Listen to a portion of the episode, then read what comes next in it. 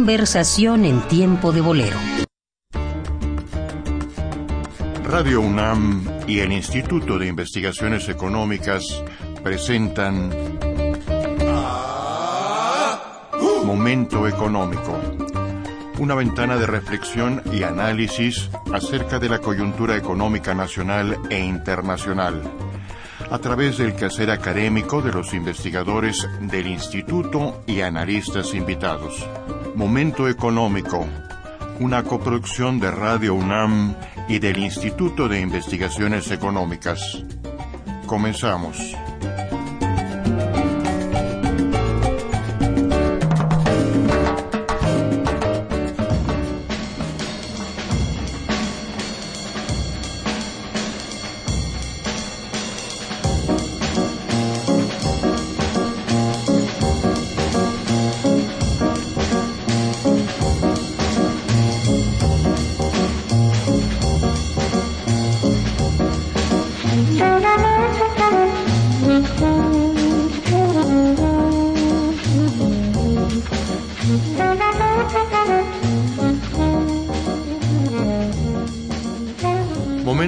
Económico presenta las actividades del Instituto de Investigaciones Económicas de la UNAM.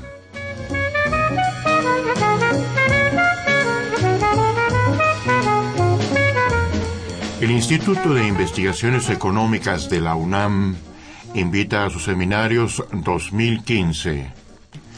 Vigésimo quinto Seminario de Economía Urbana y Regional a realizarse del 21 al 23 de septiembre.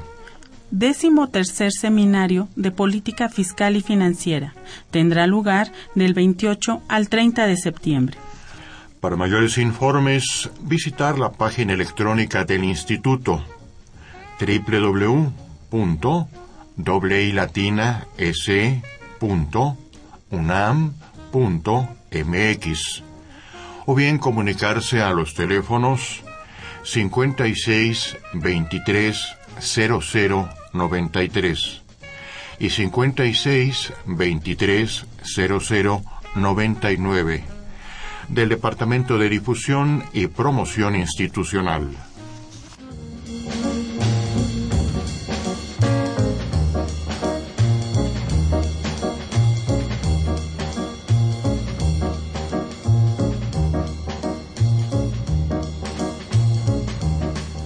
Muy buenos días, bienvenidos a Momento Económico, coproducción del Instituto de Investigaciones Económicas y Radio Universidad.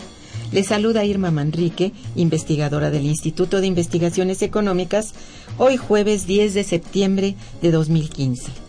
El tema que abordaremos el día de hoy es reforma energética e inestabilidad financiera.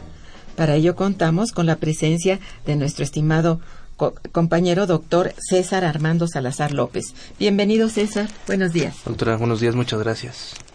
Nuestros teléfonos en el estudio son 55 36 89 89 con dos líneas.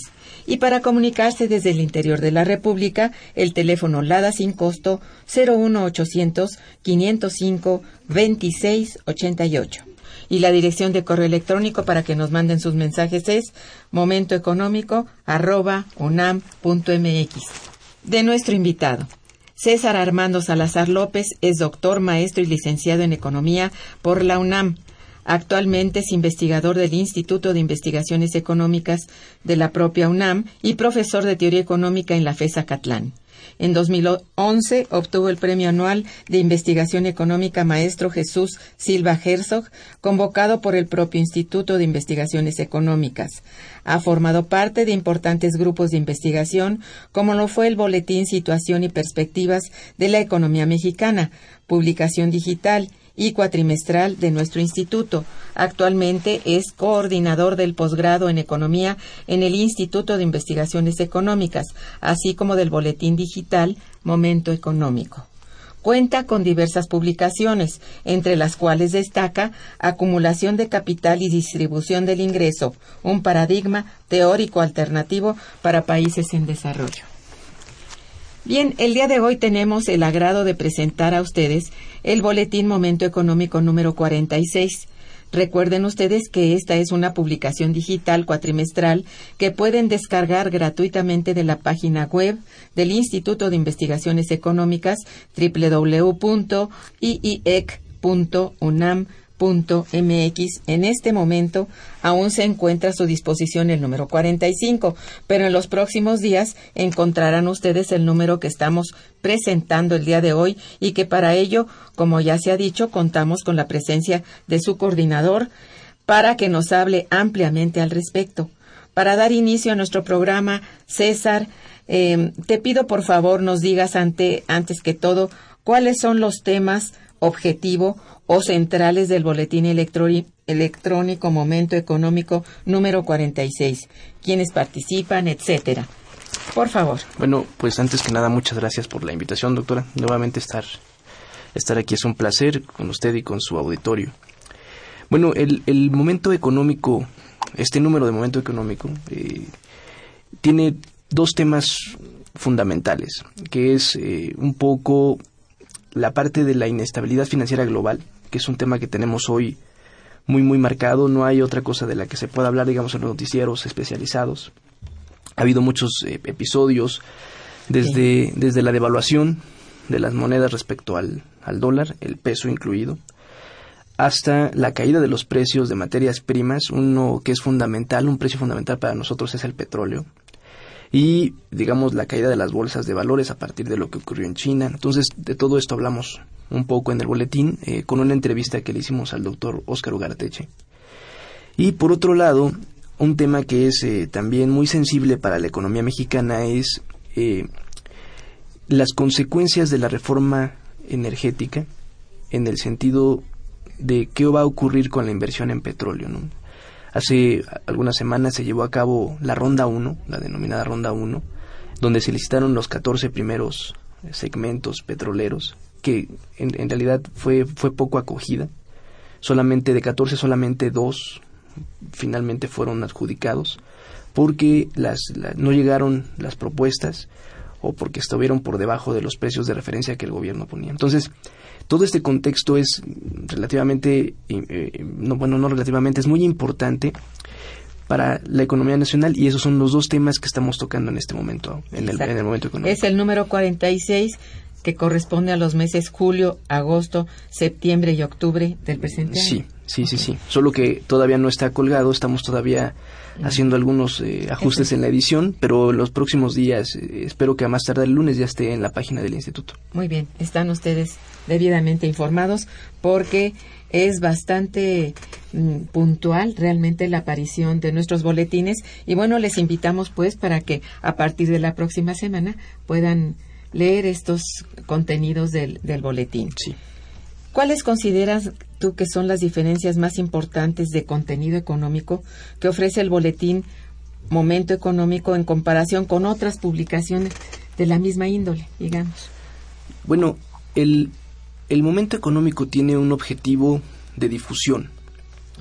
Quiere llegar a un público mucho más amplio que lo que se, se da a partir de las publicaciones más formales en revistas, en capítulos del libro, ¿no?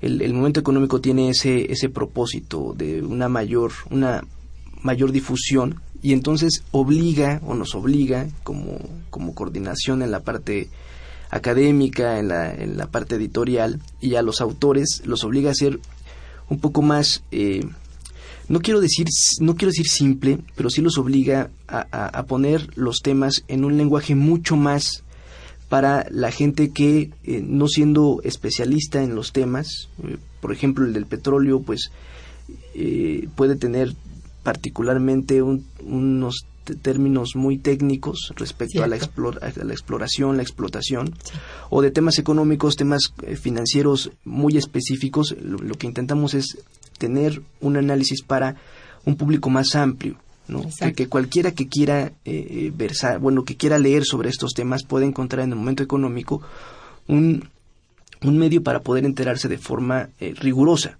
porque no perdemos el rigor, solo que lo intentamos poner en palabras y en un contexto más, simple. Sí, sí, sí, sí. Sí, esto es muy útil, pero también pone, digamos, por delante su, su, su carácter coyuntural. Es decir, nos adelantamos, como tú mismo decías hace un momento, a publicaciones o difusión más específica, más amplia, que dé cuenta pues de un contexto y etcétera, hasta de una opinión más general, metodológicamente más, eh, pues más organizado y, más consecuente, digamos, a lo que es el rigor académico, ¿no? Sí, efectivamente, esto es un, un punto muy importante y creo yo que vamos a lograr eh, entre la parte, digamos, de lo que hace el radio, cuando entrevistamos a ustedes, los coordinadores de estos boletines, de esta información, a los investigadores que también vienen y nos hablan sobre sus eh, análisis más recientes, de sus encuentros y, hasta de sus hipótesis que lanzan aquí y que muchas veces son tan precisas que, bueno, eh, nos vanagloriamos de que así es. La gente estudia mucho, hace muy riguroso su estudio y bueno, en este caso, con un boletín de esta naturaleza, nos estamos un poco adelantando a esta, digamos, presentación más formal y bueno, cumple con la coyunturalidad y también con esta parte, como decías hace un momento, más eh, sencilla, más accesible a lo que es propiamente ya un estudio de fondo, ¿no? De análisis de fondo. Sí, hay, una, hay una discusión que se da a veces en este, en este sentido de si las investigaciones obedecen a la coyuntura o si obedecen a una tradición de investigación que cada uno de los investigadores tiene. Y yo creo que, el debate es un poco, eh, eh, digamos, que no vale la pena hacerlo porque finalmente... Es las dos cosas. Las dos cosas, ¿no? Eh, son capaces de analizar la coyuntura económica que estamos teniendo a partir de todo el trayecto que llevan para analizar estos, estos fenómenos. ¿no? Sí, por supuesto. El maestro Fabio Barbosa, que es un experto en estas cuestiones de petróleo, específicamente sobre la exploración y la, la producción. Y bueno, el doctor Ugarteche, que es eh, experto en finanzas internacionales. Efectivamente, como tú dices, ambos son conocidos ya en este, en este programa Momento Económico y pues nos darán la razón en que efectivamente cuando vienen hacen un análisis muy profundo y pues sí, rigurosísimo y bueno, se complementa con esto que se adelanta o a veces es al mismo tiempo que el análisis que están realizando exactamente a otros niveles de, profundidad. Bueno, esto nos hace sentir muy satisfechos y bueno, eh, eh, pero en comparación con, con otras eh, digamos, otros boletines u otras eh, publicaciones en papel. ¿Cómo consideras que es este, este boletín bueno, digamos, no, si, si ya, ya que hablamos que es de, difusión, este, podríamos a lo mejor compararlo con algunas eh, notas periodísticas o estos artículos que se publican, solo que en el momento económico son más amplios los, los, análisis. No estamos restringidos a un número de, de, de, palabras o de cuartillas, sino que te, pueden ser un, análisis un poco más profundos en función de que son más los temas que se pueden abordar por el espacio que tienen. ¿no? se analizan más ampliamente los temas. Sí. Esa es una, esa es una este, diferencia que podrían encontrar, digamos, respecto a publicaciones de coyuntura muy específicas en algunas revistas. ¿no? Yo creo que, que, también eh, lo que distingue al instituto, lo que distingue a la universidad es su carácter eh, crítico. ¿no? Esto es muy importante y creo que sí está presente. En esto. Sí, siempre está presente, ¿no? la parte crítica, yo creo que también es un elemento eh, relevante para, para destacar, aunque yo, yo creo que en general todos los que estamos en las eh, editando o, al cargo de las de, las publicaciones diversas que se dan pues siempre queremos ofrecer lo mejor que se pueda no eh, yo, yo, creo que estamos en esa en ese contexto tanto en la parte de gráficas si si lo han revisado este habrán visto que me parece muy amigable editorialmente el, el, boletín. ¿no? Es, no lo puedo decir yo, pero me, me parece bonito. ¿no? exactamente, y les invitamos de veras muy cordialmente a que visiten la página del instituto.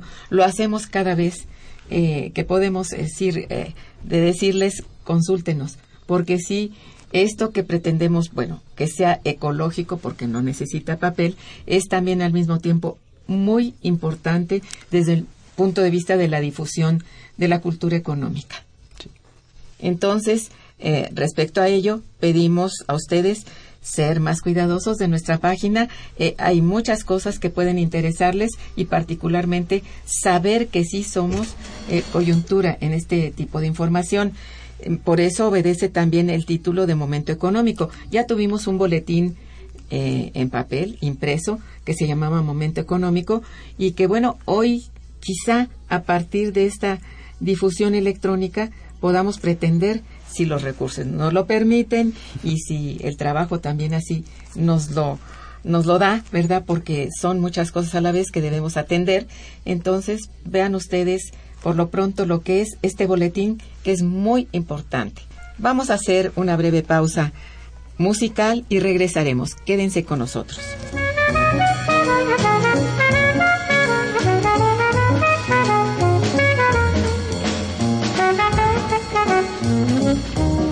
Continuamos en Momento Económico.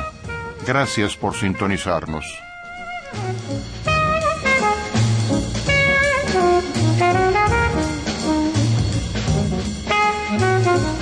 Momento Económico presenta las novedades editoriales del Instituto de Investigaciones Económicas de la UNAM.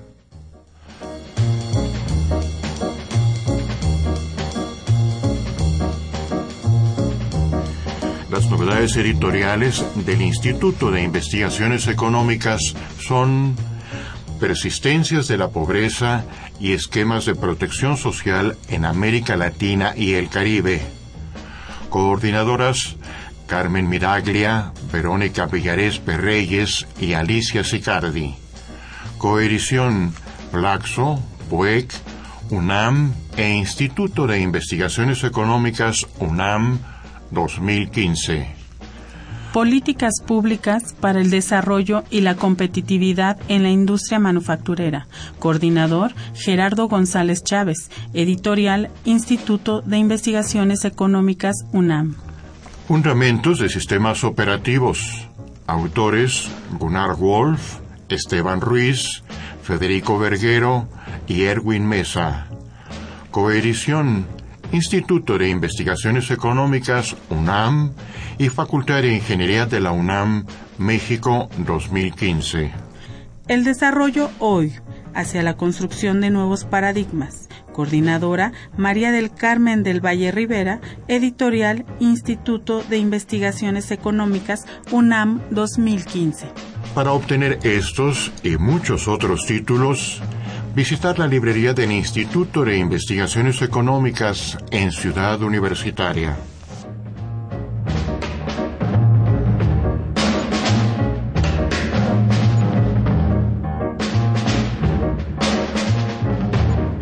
Momento Económico presentó las novedades editoriales del Instituto de Investigaciones Económicas de la UNAM.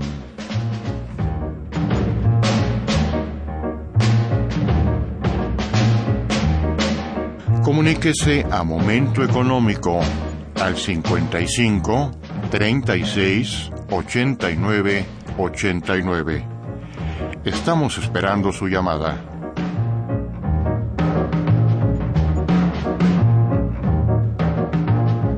Continuamos en Momento Económico.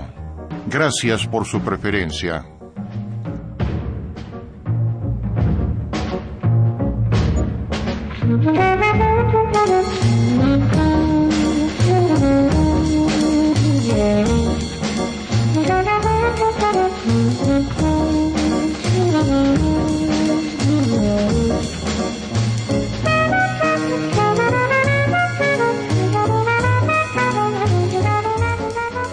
Ya decías tú hace unos minutos que este número 46 ofrece dos artículos uno a cargo de nuestro amigo y compañero Fabio Barbosa, quien escribió acerca de si fracasó o no la reforma energética, y el otro a cargo también de otro amigo y compañero, Óscar Ugarteche, quien se pregunta si la inestabilidad financiera actual es signo de la nueva crisis mundial.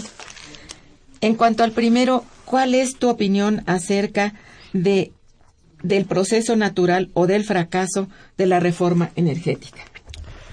Bueno, el, yo, yo tendría que, la opinión la baso completamente respecto a lo que el maestro Fabio nos, nos indica en su, en su artículo. Eh, aquí, aquí es muy sencillo. Eh, nos, eh, la reforma energética se da con el propósito de poder detonar un mayor nivel de inversión en el sector petrolero del país ¿no? el cual la producción ha venido declinando en los últimos años, pero no se había sentido el efecto porque los elevados precios hacían que se compensara la menor producción, mayores precios y no había, digamos, una caída de los ingresos como tal. ¿no? Pero ahora en el contexto que tenemos ya prácticamente un año ¿no? con en, una caída importante de los precios, eh, el precio del petróleo de la mezcla mexicana se ha ubicado por debajo de los 40 dólares, cuando llegó a estar rozando siempre los 100 dólares, más la caída de la producción, pues es, un, es un importante problema de recursos fiscales. ¿no? El, el punto es que la reforma se da con el propósito de abrir el sector energético hacia inversiones eh, privadas, pero cuando se ofertan 14 segmentos y solamente dos son, son tomados, yo creo que la pregunta es muy válida. Fracasó la reforma energética. Y lo que hace el maestro eh, Fabio, el maestro Barbosa, es analizar que este no es un ejercicio inédito, sino que la reforma de Calderón en 2008 también permitió que se empezaran a ofertar ciertos pozos o ciertos segmentos petroleros y que finalmente la geología es la que impone las condiciones y no la voluntad de los políticos, ¿no? O sea que si, que si no se ve, que si no se observa que pueda haber rentabilidad en esos pozos petroleros, pues simplemente no va a llegar la inversión extranjera. Y en un contexto de bajos precios, aún menos. Entonces, el, el, fracaso del de, yo, yo creo que, que sí eh, es un fracaso en el, en el sentido de que no se, no, no, se, no se va a poder detonar de la forma mágica como se, como se pensó desde el gobierno, la inversión en los pozos petroleros, sino que tendrá que haber una serie de incentivos y el Estado tendrá necesariamente que participar en ellos, porque el contexto mundial cambió. O sea, se pensó que las condiciones de altos precios iban a permanecer ya por siempre jamás y eso no ocurrió, ¿no? Cierto. Y lo que me parece, digamos, adelantándome un poco, es que el, contexto del, del, boletín nos permite entender también por qué cayeron los precios del petróleo. Efectivamente. Es un, una adenda, digamos, porque, como tú bien decías, la rigurosidad del análisis de Fabio, porque hay que reconocerla, eh, está llena de tecnicismos que muchas de las veces quizá no entendemos y por lo mismo el fenómeno queda un poco ahí eh, dudoso de, si es fracaso o es un avance, es un proceso natural, como decía yo, pues es natural dadas las condiciones externas e internas, pero eh, ciertamente hay un mucho de quizá, quizá, no sé, yo me atrevo también a pensar, de desorganización a la hora de plantear cuál va a ser el futuro de la inversión en petróleo, entre si es pública y privada o si es más bien privada. Y bueno, basados en ciertas otras hechos que sí conocemos como de estos contratos públicos privados que hay ahora, eh, hay el temor de que sea más hacia lo privado que lo público, lo cual también tiene alguna explicación y quizá el aporte de, de Fabio a en este artículo sea explicar cuál es realmente el, el hecho, ¿no? O sea, si, si realmente se está buscando una inversión más rentable y que esto sea pues bueno para el país o si se va perdiendo el control, que esto es un temor fundado, ¿no? Pero quién sabe finalmente, ¿tú qué opinas de esto? El, la inversión privada, digamos, tendría que detonar mayores niveles de producción y el Estado se apropiaría de, la, de parte de la renta petrolera en función de los acuerdos a los que llegara, ¿no? Y así está planteado, ¿no? Así, así está planteado. Sí. sí, sí, así está planteado. De hecho, en, eh, en el boletín escribimos una editorial en donde intentamos dar un contexto de cómo se, cómo se planteó la reforma energética, en, el sentido de que hay un hay Pemex Exploración y Producción es finalmente la que tenía el régimen fiscal especial que le permitía al Estado extraer la renta petrolera. Pues entonces, con la reforma esto cambia y entonces son tres segmentos a partir de los cuales el Estado va a poder, digamos, eh, extraer, que es una parte en función del, del acuerdo que se llegue del, del, de, de, la, de, la, de la utilidad compartida de, los, de los privados que obtengan petróleo. Y por otro lado también en el marco del ISR que tendrá que pagar Pemex como una empresa eh, ya no paraestatal, sino como una empresa eh, eh, independiente o un poco más autónoma del Estado. ¿no? Ese es el cambio fiscal que existe en, el régimen de Pemex. Exacto. Entonces, el, el, el, punto, y es otra cosa que a nosotros nos preocupa un poco, es si los recursos de Pemex representan el 30% de los ingresos totales del Estado y hay una caída, digamos, en principio de los ingresos, porque pues cae el precio y cae la producción. Pero después, ¿qué tal si no podemos obtener lo que pensamos de las empresas privadas como ingresos fiscales? Entonces eso va a dejar un hueco importante en las finanzas públicas que se tendrá que sanear de alguna forma. Sí, sí. O caer el gasto, o tendrá que caer el gasto de forma muy significativa. Como, como parece ser. Como, como ya está empezando a ocurrir, ¿no? Así O sea, hablábamos la, la, la vez anterior que estuve aquí presentando el boletín anterior, Hablábamos de la, del recorte presupuestal que ya hubo para este año, que representó o representa aún el 0.7% del PIB. Y que ya se había anunciado que para 2015 habría otro 0.6% del PIB. Entonces, es ambos temas, digamos, el, el de el del más allá de las licitaciones, la parte de los ingresos es muy muy sensible la economía mexicana en función no de que México sea un exportador de petróleo, un monoexportador de petróleo. O sea, México ha diversificado muchísimo sus exportaciones, ¿no? Pero el punto es que hay una gran dependencia del sector público, del, del Estado, respecto a los ingresos petroleros. Entonces, si no se va a detonar la inversión, ¿de dónde va a sacar el Estado? O sea, ¿de dónde va a recuperar el Estado los recursos que estaba pensando sacar de, de, de ese régimen de utilidades compartidas? Así es. Y estuvo un poco pues bueno, yo digo sobre la rodilla, porque no quedó plenamente explicado esto, yo no sé si deliberadamente o por, no sé, no diría incapacidad, pero sí esperando ver cuál es el resultado. Esto sí está raro. ¿eh? Hay, hay, una nota de, en el texto del maestro Fabio, sí. donde él, él dice, bueno, por supuesto que se asesoran con los más grandes expertos que puede haber en el país y fuera de, fuera de las fronteras, internacionalmente. El punto es que los políticos no están de acuerdo con, con todo lo que se les dice y ellos lo que quieren son resultados inmediatos y que puedan eh, estar a la vista de todos en el mayor en el menor tiempo posible. Es cierto. Entonces, el, el, punto no es, yo, yo no creo, eh, digamos, que sea falta de información incluso. Ellos deben de tener toda la información, por eso gastan muchísimo dinero en asesores, en consultorías. El punto es que ellos están o piensan o no sé qué pasa, pero, pero quieren, quieren eh, digamos, demostrar que pueden tener la razón aun cuando las condiciones del mercado puedan cambiar, como ocurrió. ¿no? A lo mejor si tuviéramos aún precios de petróleo en 100 dólares, esto hubiera sido distinto, a lo mejor. Pero que las condiciones cambien es algo que también debieron haber previsto. ¿Verdad? Sí. Claro. Yo eso creo también. Bien, este, Vamos a hacer una, un breve puente musical y volveremos. Quédense con nosotros.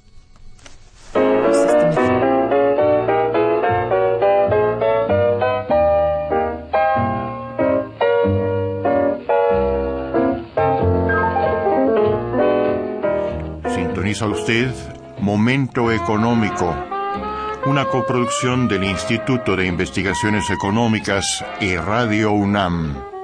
Gracias por su preferencia. Continuamos.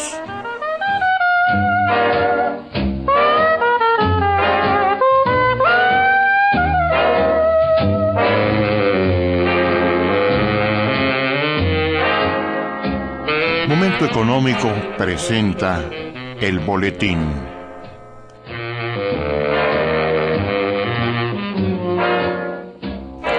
Estimados radioescuchas, les invito a consultar el Boletín Momento Económico número 45 en la página electrónica www.iiec.unam.mx. El boletín es una publicación electrónica cuatrimestral editada por la Universidad Nacional Autónoma de México a través del Instituto de Investigaciones Económicas. En este número 45 se analizan las perspectivas de crecimiento para la economía mexicana al finalizar el 2015. Participan el doctor Arturo Huerta González con el capítulo Otra vez el nulo crecimiento, También el doctor César Armando Salazar López con el capítulo La economía mexicana entre choques externos y la debilidad del mercado interno. Recuerden, no dejen de consultar el boletín electrónico Momento Económico, publicación cuatrimestral.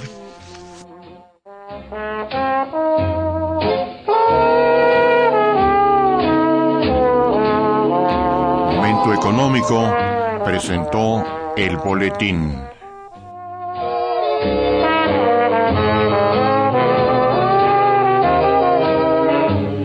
Escríbanos a momentoeconómico.unam.mx. Con gusto atenderemos sus mensajes.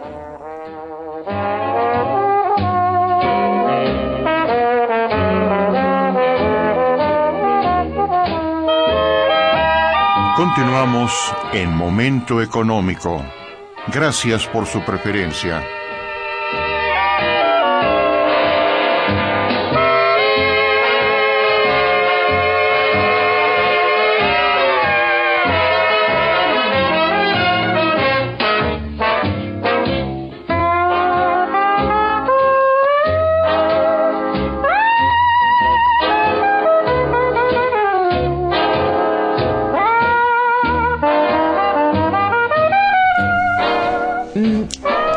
Viendo pues el- la totalidad del contenido del boletín, en el caso del doctor Oscar Ugarteche Galarza, eh, ¿cuál es el planteamiento que realiza en torno a una nueva crisis causada por la inestabilidad de los mercados financieros o no?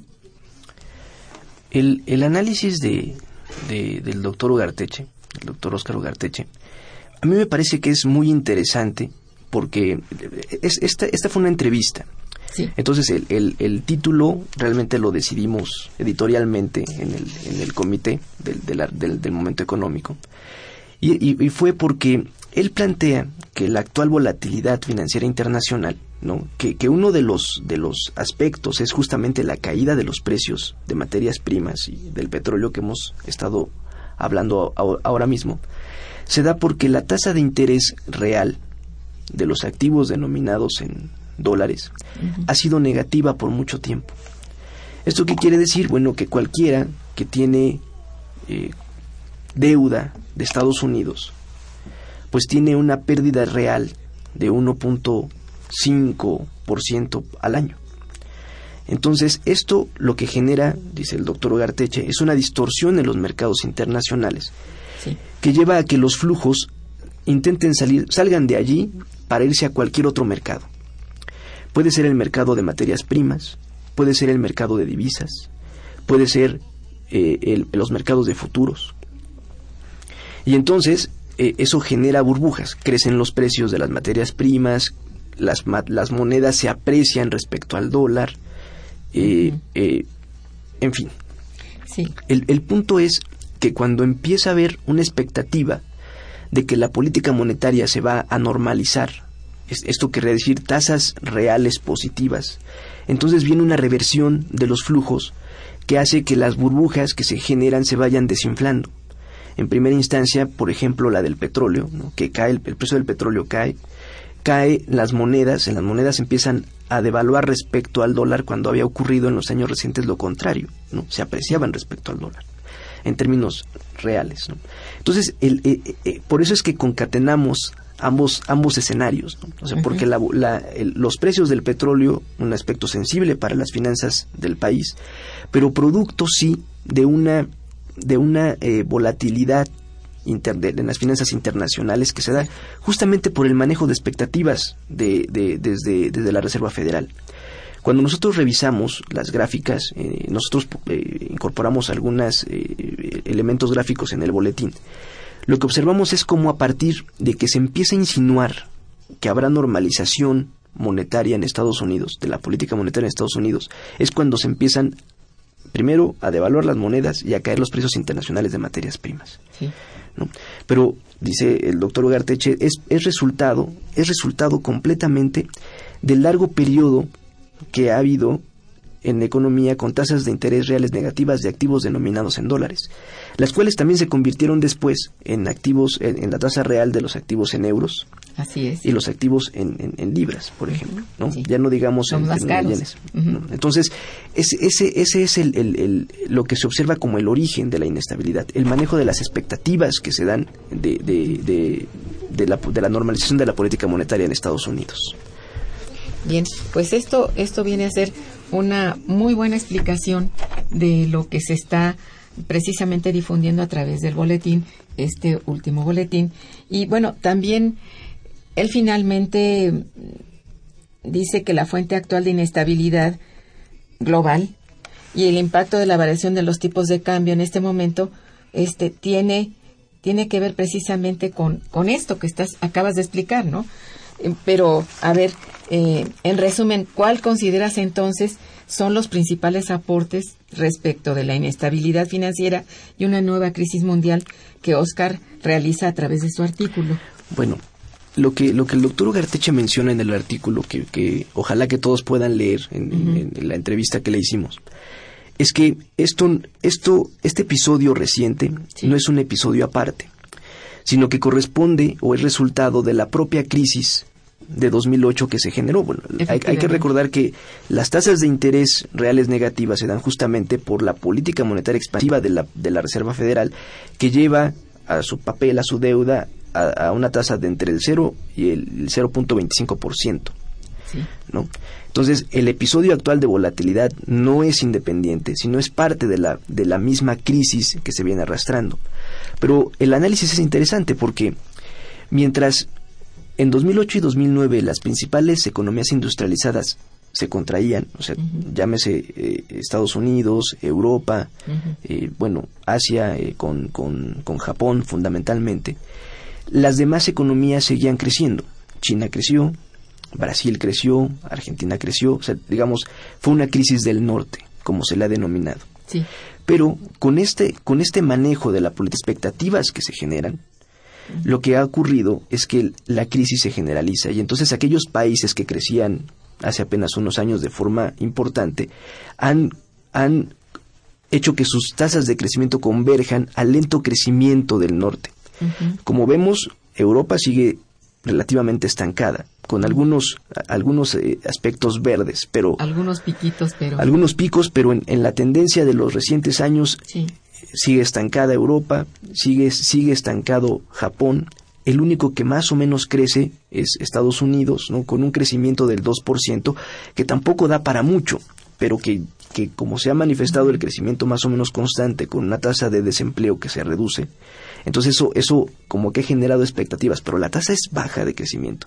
Y entonces los países que crecían más, y digo crecían porque México sí experimentó una crisis muy importante en, 2009 y las tasas de crecimiento tampoco han sido tan elevadas, salvo, digamos, en los periodos eh, posteriores a la crisis, 2010, 2011, 2012, y de ahí hemos vuelto a caer en, esta, en este letargo de crecimiento más asociado a nuestro ciclo económico al de Estados Unidos. ¿no? Pero los, los demás países del sur crecían. ¿Y qué es lo que pasa hoy? Que las tasas de crecimiento de todos los países se convergen hacia la baja. Efectivamente, es una crisis ya suficientemente generalizada. Entonces, digamos, eso se pone como pregunta, pero la respuesta es, no hay una nueva crisis mundial, sino es la continuación de la crisis de 2008-2009 que se ha generalizado, porque fue una crisis de los países del norte y ahora estamos ya todos metidos en este letargo de lento crecimiento. Sí. sí, diríamos que la estrategia que todos seguimos, porque esa es la que indica Estados Unidos, no es la más sabia, finalmente, ¿no? Podríamos pensar que la estrategia que está siguiendo Estados Unidos es mucho a su favor y muy poco en favor del resto del mundo. Se quejan eh, tirios y troyanos, tanto los eh, desarrollados como los no desarrollados. Entonces, sí hay, yo creo que hay un cambio importante y sí puede ser que sea sistémica la crisis, pero se le aunan otros elementos, ¿no es cierto? Estos que menciona justamente Ugarteche en su eh, interesante artículo que ustedes están difundiendo a través del boletín. Sí, hay un, hay un elemento, eh, digamos, que está en el, en el texto de, la entrevista que le hicimos al doctor Ugarteche, y es que el manejo de las expectativas que ha hecho la FED sobre el, ha, acarreado esta caída en los precios de commodities, de, materias primas, la, la condiciones más favorables sobre los flujos de capital internacional hacia Estados Unidos. Pero tampoco hay garantía de que Estados Unidos pueda aprovechar este, este abaratamiento de las materias primas, porque se encuentra también estancado. Exacto. No hay una nueva burbuja tecnológica, un nuevo proceso, no hay no hay ningún elemento motor mm. que lo lleve a incrementar su actividad económica de forma sostenida. Mm. No, porque tasas del 2% tampoco son, aunque sea Estados Unidos, tampoco son adecuadas o, para el resto del mundo, ¿no? Quién sabe, que, que digo, esa relación todavía no está debidamente, ay, no sé, digerida, por decirlo así. Porque antes un 2% era muy bueno, muy bueno aún para Estados Unidos. Y hoy, este, como que no alcanza para... Hoy no da para más. ¿Verdad? Sí. Exacto.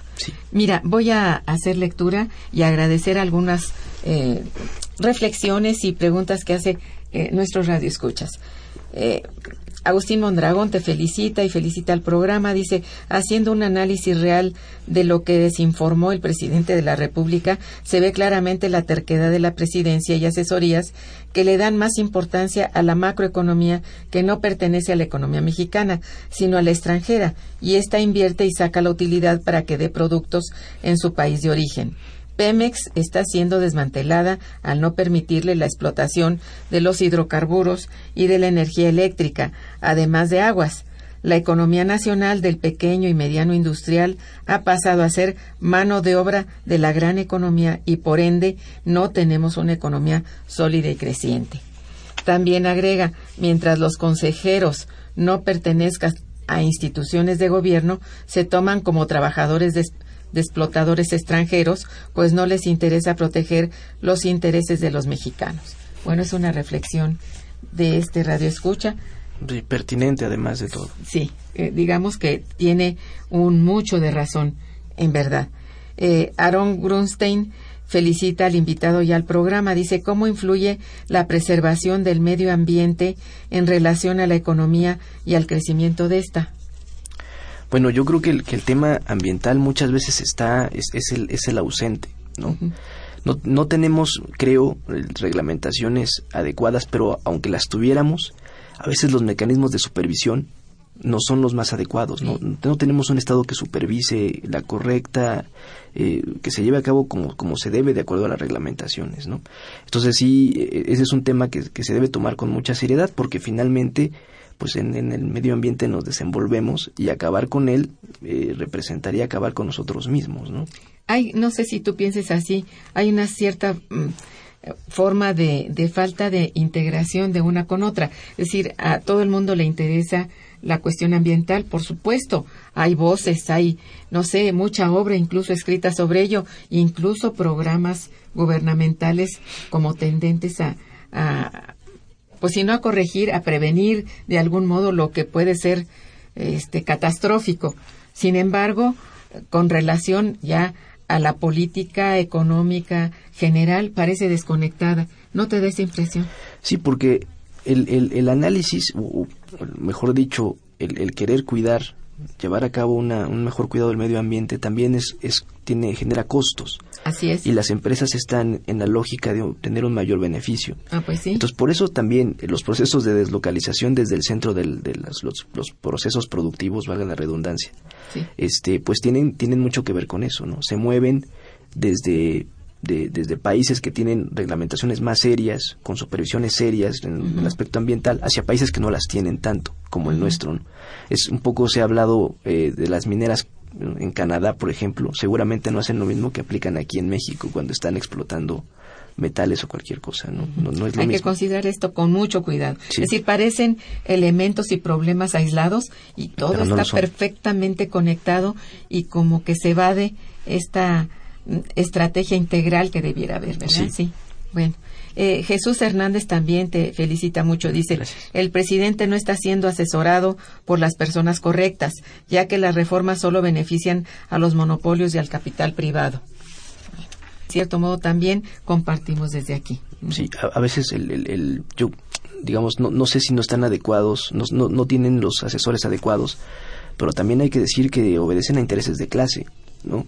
Y a lo mejor nuestros gobernantes están más eh, cercanos a la clase de los monopolios y el capital eh, eh, que de la clase de los trabajadores, ¿no? Pues sí. Por desgracia. Así es.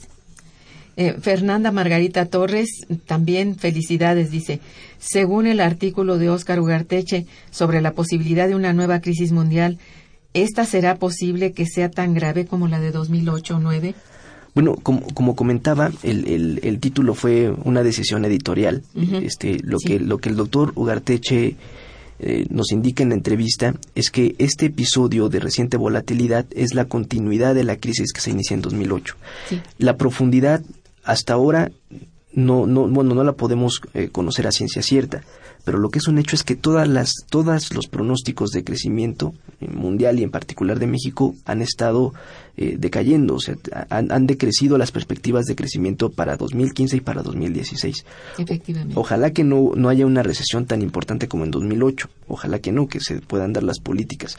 Pero estamos en un proceso de ralentización del crecimiento. ¿No? Y entonces también estamos como muriendo de inanición, ¿no? O sea, no hay crisis, pero tampoco crecemos y entonces es, eh, es duro para la economía eh, mundial y para en particular de la mexicana. La nuestra está en serios eh, problemas, al parecer. ¿no? Sí, sí. Este, vamos a hacer una breve pausa musical e informativa y regresaremos. Quédense con nosotros.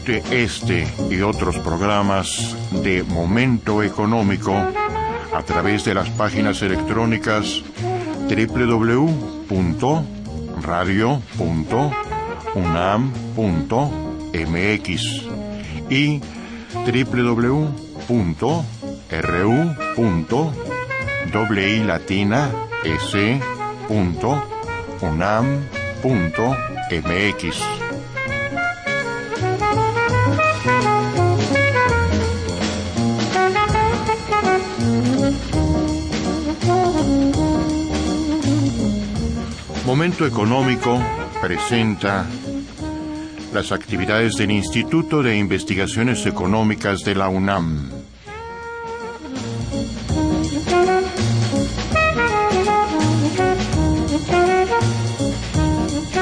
El Instituto de Investigaciones Económicas de la UNAM invita a sus seminarios 2015.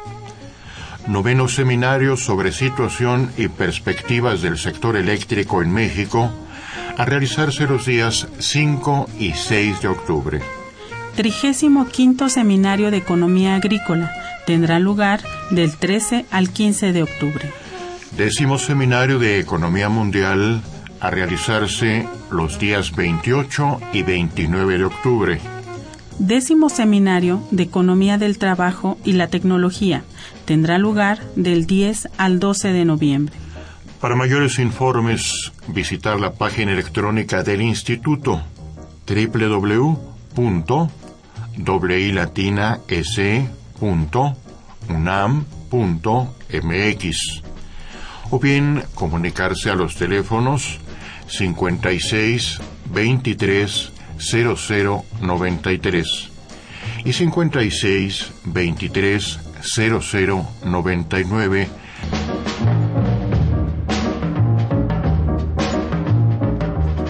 Momento Económico presentó las actividades del Instituto de Investigaciones Económicas de la UNAM.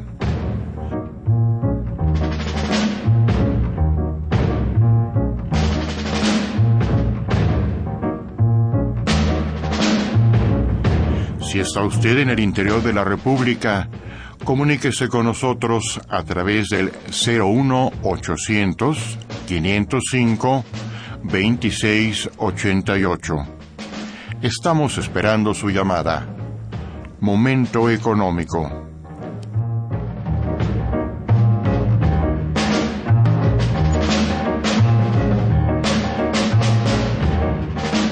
Usted escucha Momento económico.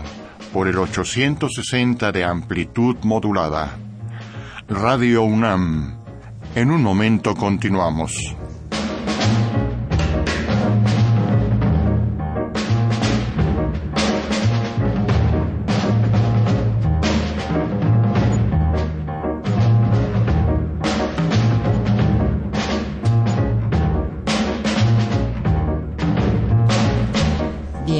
Pérez, otro radio escucha nuestro, felicita al programa y por supuesto al invitado. ¿Dónde podemos consultar el boletín Momento Económico? Bueno, te pido por favor eh, repetirlo porque ya lo habíamos dicho y que, como lo ha dicho también la cápsula, si nos haces favor de decirlo. Sí, el, el, el boletín está colgado en la página del instituto, que es www.iiec.unam.mx. Ahí encuentran en, en, el, en, el, menú. En el menú, en la parte, digamos, superior derecha de la pantalla, uh -huh. está el, el, link que los lleva directamente al, al boletín actual. Uh -huh. Y yo les recomiendo que lo lean, ¿no? que todo lo que yo pueda decir aquí, por supuesto, es incompleto respecto al análisis que realizaron los autores. Sí. Y que es, es, muy importante que se pueda, que puedan leerlo y reflexionar. Y hay un correo electrónico por si hay alguna, eh, para estar en contacto por alguna duda o alguna, eh, eh, algún comentario, estamos ahí a la orden. ¿El correo? El correo es justamente momentoeconómico arroba unam.mx. Perfecto. Bien, eh, ya está servido, señor Carlos Pérez. Hilda de San Román eh, te felicita. Dice, ¿qué opinión tiene acerca del futuro de México? ¿Hay posibilidad de empezar, de ver hacia adentro y desarrollar sectores que se han dejado a un lado y que ahora pudieran ayudar a México en el desarrollo? Pues yo creo que sí tenemos muchos diagnósticos que nos, que nos permiten eh, encontrar eh, ciertas, ciertas posibilidades de crecer a partir de la explotación de, de, de, algún sector en particular. México tiene una riqueza que debe ser explotada, ¿no? Pero yo creo que el detonante principal debe ser la inversión pública. Sea, la, debe, la, inversión pública debe estar presente en cualquiera de, que sea de las actividades. En cualquier sector. En cualquier sector para sí. poder eh, elevar la productividad. Y, y es, es, es, una cuestión del tipo de proyecto de nación que tenemos. ¿no? Efectivamente, yo coincido plenamente con lo que tú dices y creo que no pierdo oportunidad de decirlo. El, el punto de arranque, el, el, digamos, el, el sector principal de arranque para la economía es el propio Estado y tiene que hacerlo a través de la inversión pública. Este es el que va a, propiamente a, a estimular a todos los sectores no solamente del sector público, por supuesto, sino el sector privado es fundamental. Sí, sí. sí, Esto es muy importante lo que has dicho. Jorge Morán también felicita al invitado y al programa. Dice, hay un llamado para el 14 de octubre a la población en general para realizar un paro nacional. Pueden realizar la búsqueda en Internet en este llamado. Bueno, okay. nos damos por enterados. Perfecto. Gracias, señor Morán. Doctor Ortiz felicita al invitado y al programa. Dice, cuando en, en, otros países lo que hacen es proteger el mercado interno, México ha realizado una apertura indiscriminada de todos los sectores productivos. Sí, es... justo el, el, en el boletín anterior hablábamos de la debilidad del mercado interno. Exactamente. ¿no? Sí, es un sí. problema. Es un grave problema. Es, digamos, cosa de todo un modelo, como lo llamamos en economía, un modelo de acumulación distinto que su abordaje empieza propiamente en los años 80 y los resultados son ahora, vamos a decir, catastróficos. ¿eh? El nuevo modelo ha carecido tanto de las bondades que tuviera el anterior como de las que se anunciaba para este, ¿verdad? En sí. fin, es una opinión también de mi parte. Si tú quieres agregar algo de esto. Es cierto, ¿no? Sí, sí, el, el yo creo que el, el, el, el mercado interno débil uh -huh. nos hace extremadamente vulnerables ante los choques externos como los que vivimos hoy. Así es. Si pudiéramos tener un mercado interno más fuerte, una industria más competitiva, más productiva, un sector agrícola más, más fuerte, eh, eh, también productivo, eh, un sector terciario también adecuado, pues nos, nos, los golpes serían menores. Exacto. Entonces, pues, somos muy vulnerables ante el exterior en función de que nuestro mercado interno es muy débil. Y para ser congruentes con lo anterior, diríamos con una intervención real del Estado en la economía. Sí, ¿No es cierto? Así es. Eh, por último, eh, a ver, ¿cómo consideras tú será el cierre de 2015 en materia económica para México, dadas las condiciones, como se dice en este nuevo boletín número 46 de inestabilidad financiera y de situación energética en general, que también señala el boletín. ¿Cómo ves tú hacia este fin de, de 2015?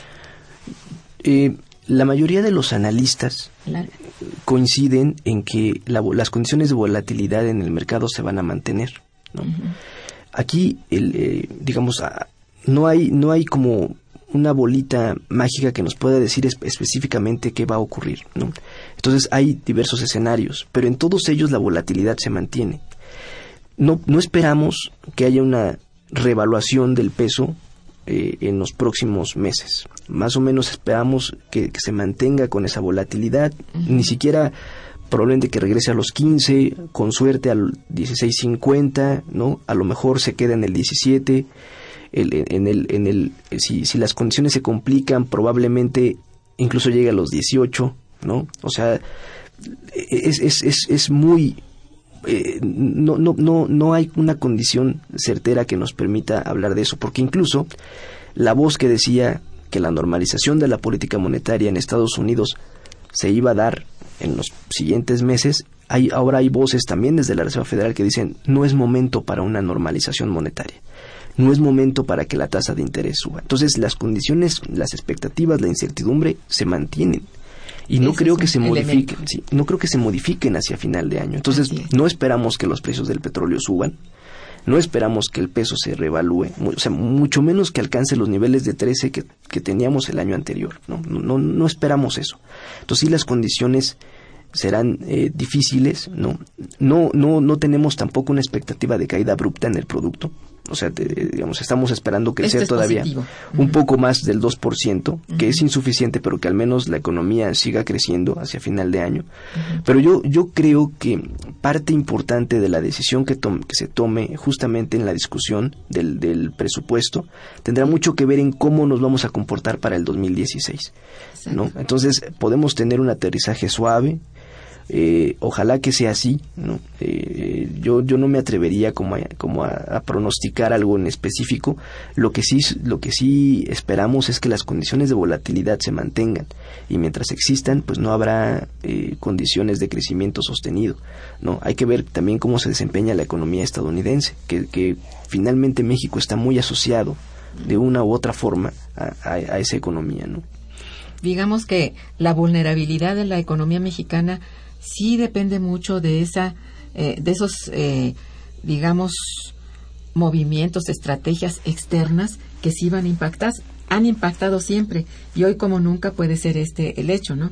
Sin embargo, parece ser que en el ánimo, digamos, de la estrategia gubernamental está el tender los colchones necesarios para que la caída no sea muy fuerte, muy ruidosa, por lo menos para este último trimestre del año. Sí, sí. Yo, yo insisto en los dos elementos que, que indican el boletín y, que, y que me parecen son relevantes, que es cómo se, cómo se comporta el tipo de cambio. Sí.